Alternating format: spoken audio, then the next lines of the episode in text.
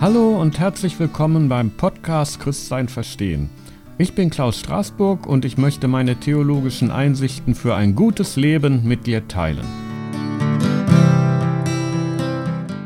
Also gestern war ich in der Schweiz. Nein, ich meine nicht die Schweiz von Wilhelm Tell, sondern in der Kroppacher Schweiz war ich. Das ist ein Teil des Westerwaldes. Dort gibt es Berge, aber nicht so hohe wie in der Schweiz von Wilhelm Tell. Und die Schweizer, die würden sich über diese Berge wirklich kaputt lachen. Aber egal, in der Kroppacher Schweiz ist es sehr schön und man kann dort hervorragend wandern. Wenn ich in einer so schönen Gegend unterwegs bin, dann begegnet mir das Werk des Schöpfers auf Schritt und Tritt.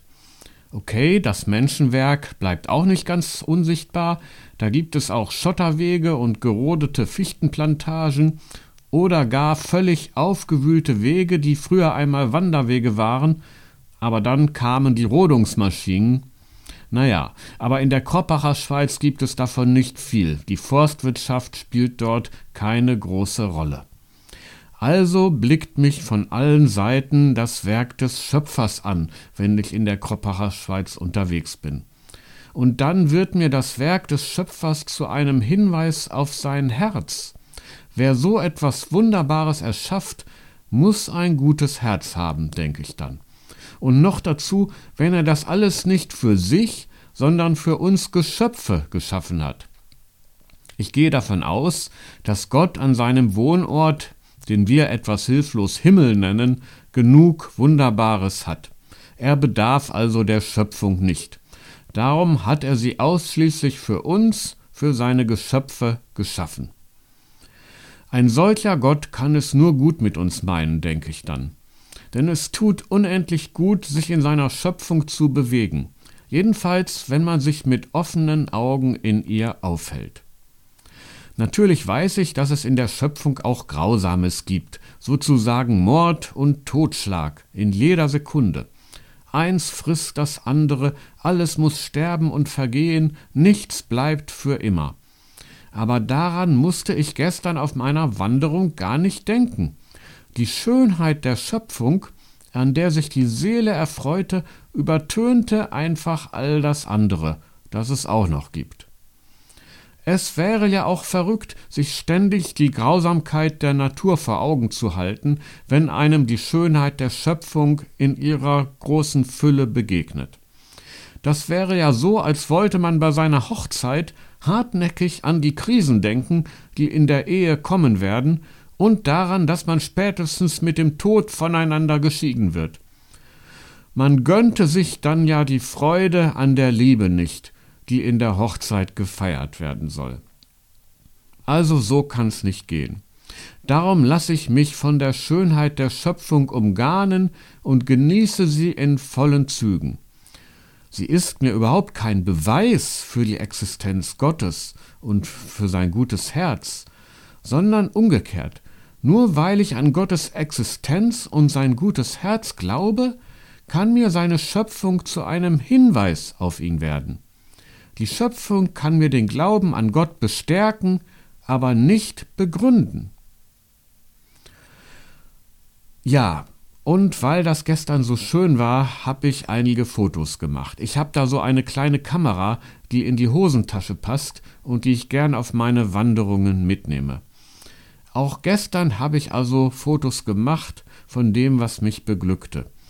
Und weil das Glück nicht für mich allein da ist, möchte ich es euch eigentlich, soweit es möglich ist, ein wenig zeigen. Ich möchte euch etwas davon zukommen lassen.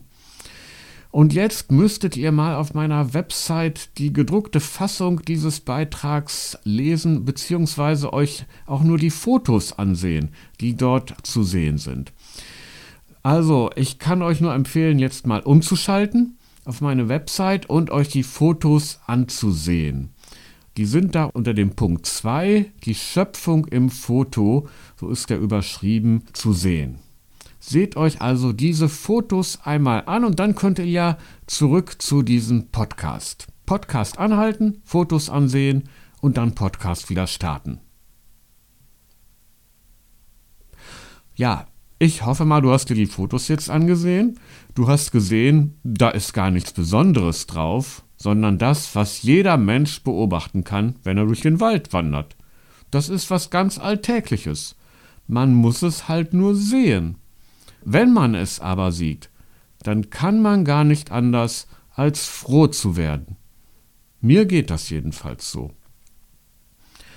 In der ersten Schöpfungsgeschichte der Bibel, in 1. Mose 1, Genesis 1, ist gar nicht von blauem Himmel, von bunten Herbstfarben, von plätschernden Bächen oder Spiegelungen im Wasser die Rede.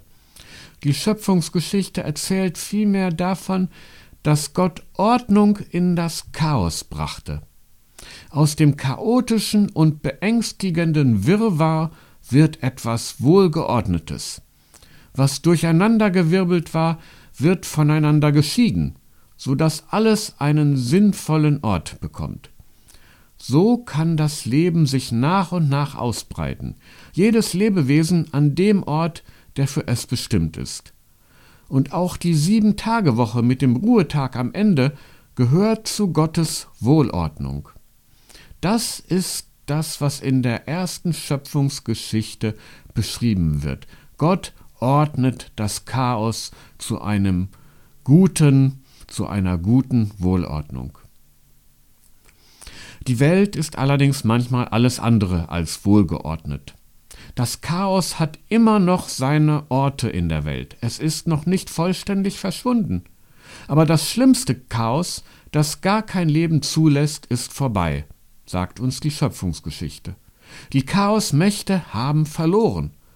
Auch in unserem Leben können sie nur noch eine Randerscheinung darstellen. Denn Gott hat uns zum Leben und zur Freude bestimmt. Dass zu unserem Leben auch noch der Tod gehört, mag die Freude ein wenig trüben.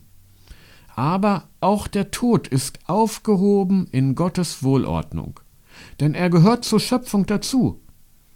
Er ist aber nur noch so etwas wie eine Erinnerung an das bereits besiegte Chaos, das auch in uns noch seinen Ort hat. Aber dieses Chaos hat keine letzte Macht mehr über uns, denn der Schöpfer hat das Leben für uns vorgesehen, ewiges Leben und ewige Freude an einem neuen Ort, für den das Leben in dieser Welt nur ein Vorspiel ist. Wenn man nun gerade selbst in einer schweren Lebenskrise ist, dann mag es sein, dass auch das Schöne in der Schöpfung davon überdeckt wird und das Herz nicht so richtig froh werden kann. Aber man bekommt zumindest einen Eindruck davon, dass es mehr gibt als das Schwere, das gerade das Herz bedrückt. Das Schwere wird durch das Schöne ein Stück weit zurückgedrängt. Ein kleines Licht in all der Dunkelheit wird entzündet. Und das ist der Anfang der Hoffnung, dass die Krise überwunden werden kann. Es ist vielfach belegt, dass die Schöpfung eine heilende Wirkung auf uns ausübt. Deshalb lautet sogar eine Empfehlung für Menschen, die unter Depressionen leiden, dass sie nach draußen gehen sollen. Es gibt noch viele andere Empfehlungen. Jeder muss das herausfinden, was für ihn das Richtige ist. Mit offenen Augen sich von Gottes Schöpfung erfreuen lassen, das könnte dazugehören. Aber nicht nur bei Depressionen kann Gottes Werk heilend auf uns wirken. Auch in vielen anderen Situationen kann es die Dunkelheit erhellen. Ich nenne mal einige Beispiele wenn du dich einsam fühlst, wenn du das Gefühl hast, dass kein Mensch dich versteht, wenn dir etwas über den Kopf zu wachsen droht und du dich überfordert fühlst, wenn die Trauer dich überzieht, weil du von einem Menschen getrennt wurdest, wenn du im Streit mit jemandem liegst, wenn dich jemand bloßstellt, abwertet oder nicht ernst nimmt, wenn dein Glaube von Zweifeln geplagt wird, wenn du von einer Krankheit befallen bist. Oder wenn du Sorge um einen lieben Menschen hast. Die Liste ließe sich noch lange fortsetzen. Am besten du probierst es selbst aus, wenn es dir einmal schlecht geht, in die Schöpfung hineinzugehen mit offenen Augen und zu gucken, was dann passiert. Erwarte keine Wunder. Aber lass Gottes Schöpfung ein kleines Licht in dir entzünden. Vielleicht ist es der Anfang vom Ende deiner Traurigkeit.